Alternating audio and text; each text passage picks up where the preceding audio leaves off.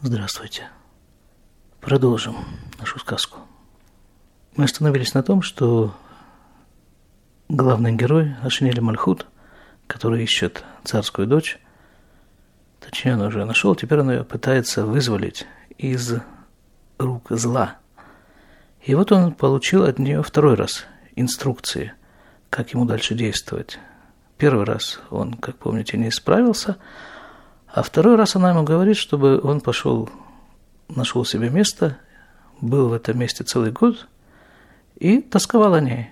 Как только выдается у него свободная минута, чтобы он тосковал о ней. И когда закончится год, в последний день года, чтобы он не спал и не пил вина, чтобы не заснуть. Пришел к ней, и тогда он сможет ее вызволить. И вот прошел год. Бэм Ахарон, а я Олег Лешам. Вырая Маян Олег. И в последний день года он пошел туда и увидел родник течет. Ва марэ адом, вареах шельяин. И вид этого родника красный, и запах вина. Вышаля там Эшарет и спросил ему своего слуги – Раита шезе майян, верауй шие бо маем. Ты видишь, что вот это вот родник, и там должна быть вода. Вам аре адумит, вы аре ахшельяин. А выглядит он красным, и запах у него вина. Валях в ам меа майян. И пошел и попробовал из этого источника – ונפל וישן מיד כמה שנים עד שבעים шана. И сразу же упал и заснул, и проспал 70 лет. Давайте разберем вот этот отрывок. Значит, вот он целый год готовился к этому событию, к этому дню, последнему дню года. Кстати, последний день еврейского года наступает примерно через месяц. И вот наступил последний день, и он идет туда, куда он должен идти, чтобы ее вызволить. А мы уже говорили несколько раз о том, что когда человек предпринимает какие-то достаточно конкретные действия для достижения серьезной цели, особенно когда эта цель уже достаточно близка, тут активизируется множество сил для того, чтобы не дать ему этой цели достигнуть. Но при этом всем этим силам не обязательно вставать стеной или какие-то совершенно непреодолимые препятствия делать. Потому что по определению, по тому определению, которое мы уже давали раньше, препятствие должно быть сложным, но преодолимым. То есть у человека всегда есть выбор. Это такая вещь, выбор, которую у человека никакие силы не могут отнять. И вот это вот очередное препятствие, которое возникает у него на пути, это некое природное явление, которое выглядит как родник, но при этом то, что в этом роднике течет, красного цвета и имеет запах вина. А ему, как помните, вино сегодня пить нельзя, чтобы не заснуть. И вот тут он призывает своего слугу в свидетели – того, что вот это вот то, что перед ними, это родник. А раз это родник, то в нем должна быть вода. А раз это вода, а не вино, то пить ее можно. Вот здесь вот Рабин Ахман акцентирует наше внимание на том, что у человека есть еще одна структура. Точнее, не еще одна, а это еще один вариант работы все той же структуры, которая мешает человеку идти, куда ему нужно идти – и достигнуть того, чего он должен достигнуть. У человека имеется мощнейшая система самооправдания. Вот смотрите, допустим, ребенок маленький, у которого мышление, а видимо благодаря этому и система самооправдания недостаточно развиты. Есть у маленьких детей такое преимущество перед взрослыми. Так вот, если такого маленького ребенка – подвести вот к этому вот источнику, спросить его, а что это? Он скажет, если он знает эти слова. Это родник. А что там течет? Вино. Если он знает слово «вино». А если он не знает слова «вино», можно его спросить, а там течет вода в этом роднике? Он скажет, нет, это не вода. Он же знает, что это не вода. Он и говорит, что это не вода. А когда этот ребенок вырастет, то, скорее всего, у него разовьется такая способность. Допустим, даже он сделал или хочет сделать какой-то не очень удачный поступок. Причем он сам где-то в глубине души понимает, что то, что он хочет сделать, лучше было бы не делать. Но сделать очень хочется. Или если он это уже сделал, то оправдать себя задним числом очень хочется. И поэтому он придумывает себе самые разнообразные обстоятельства, которые его оправдывают. И этот поступок постепенно с помощью вот этих оправданий из греха превращается в вещь прямо ему противоположную. И сам этот человек, в своих глазах, по крайней мере, превращается в праведника, потому что ведь только он может правильно трактовать ситуацию, а в этой ситуации он был вынужден это сделать, не то что вынужден, он был просто обязан так поступить. Он может привлечь свидетелей, как вот сделал это наш главный герой. Он спрашивает своего слугу, ты видишь, что это родник? А значит, это должна быть вода? Не важно, что она красного цвета и пахнет вином, это вода. А воду мне можно пить, и он ее пьет.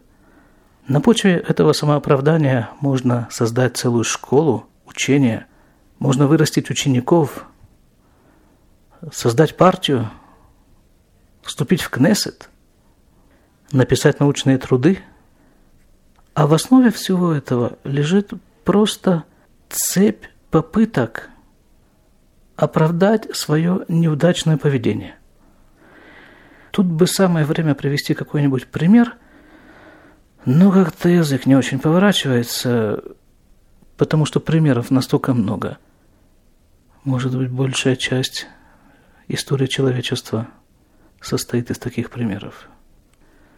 Да что-нибудь самое изначальное. Когда Адам, первый человек, съел вот этот плод с дерева, с которого ему Всевышний сказал не есть. И потом, когда Всевышний его спрашивает, так что ты такое наделал, что он говорит? А вот женщина, которую ты мне дал, она мне и дала этот плод. То есть ты сам виноват. Я-то здесь при чем? Ну и как и предсказывала царская дочь, он заснул, проспал 70 лет. Что это за цифра такая, 70 лет?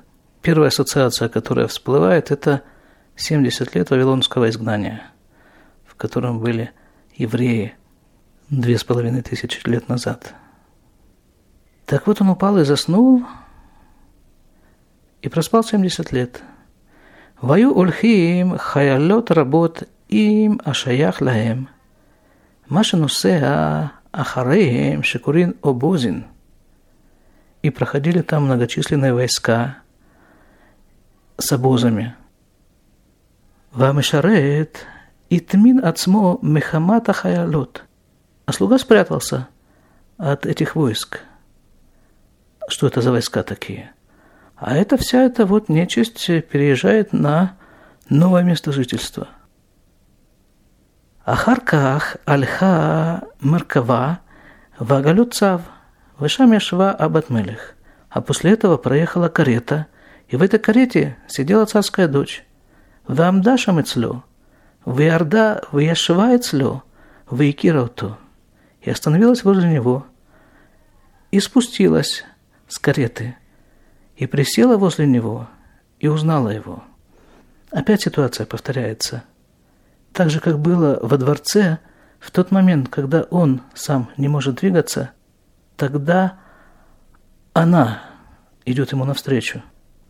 И я скажу еще раз для тех, кто не слушал эту серию подкастов, что речь идет здесь о человеке, который выведен в этой сказке под именем Шенили Малькут, второе на царство, и о таком собирательном понятии, которое здесь называется царской дочкой.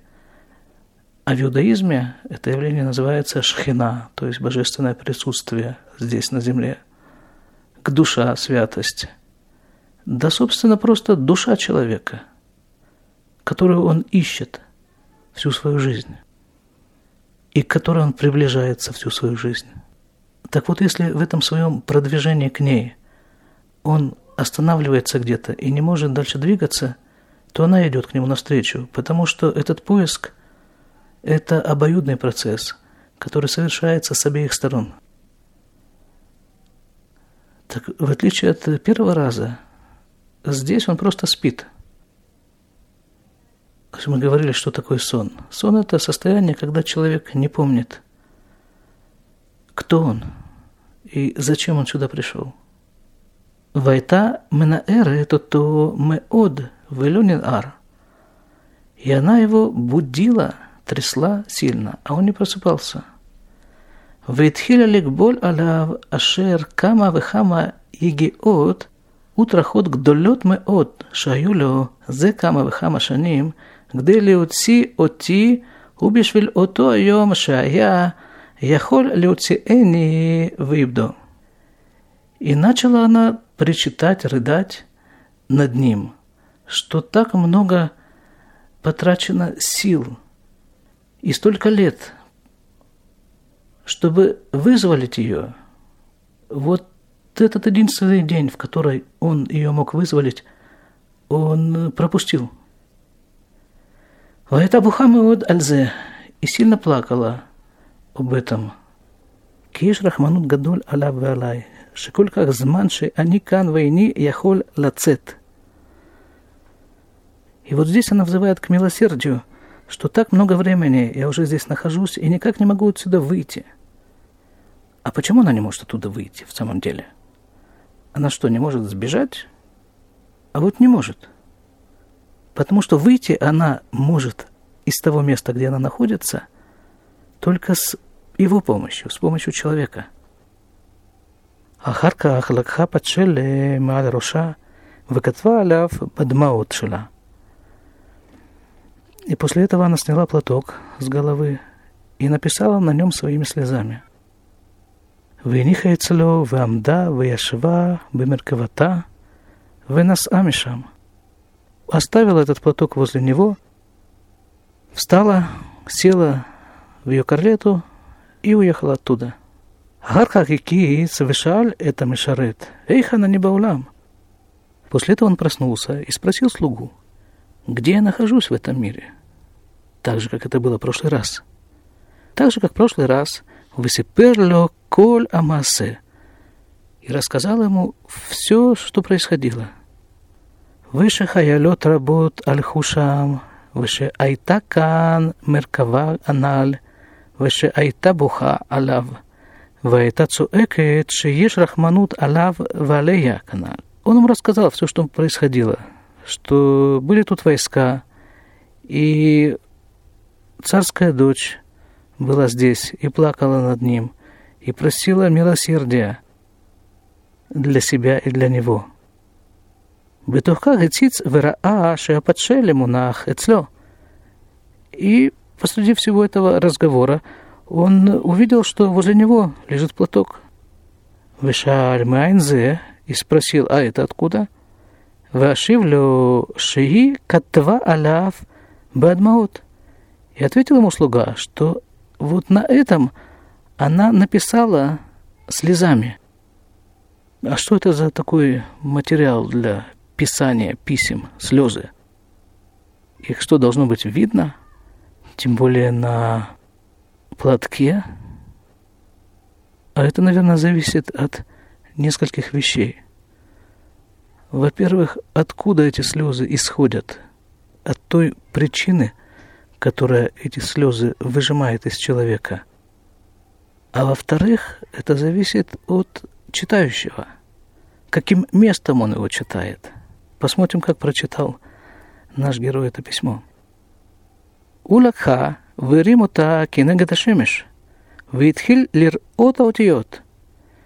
И он взял этот платок, поднял его напротив солнца и начал видеть буквы.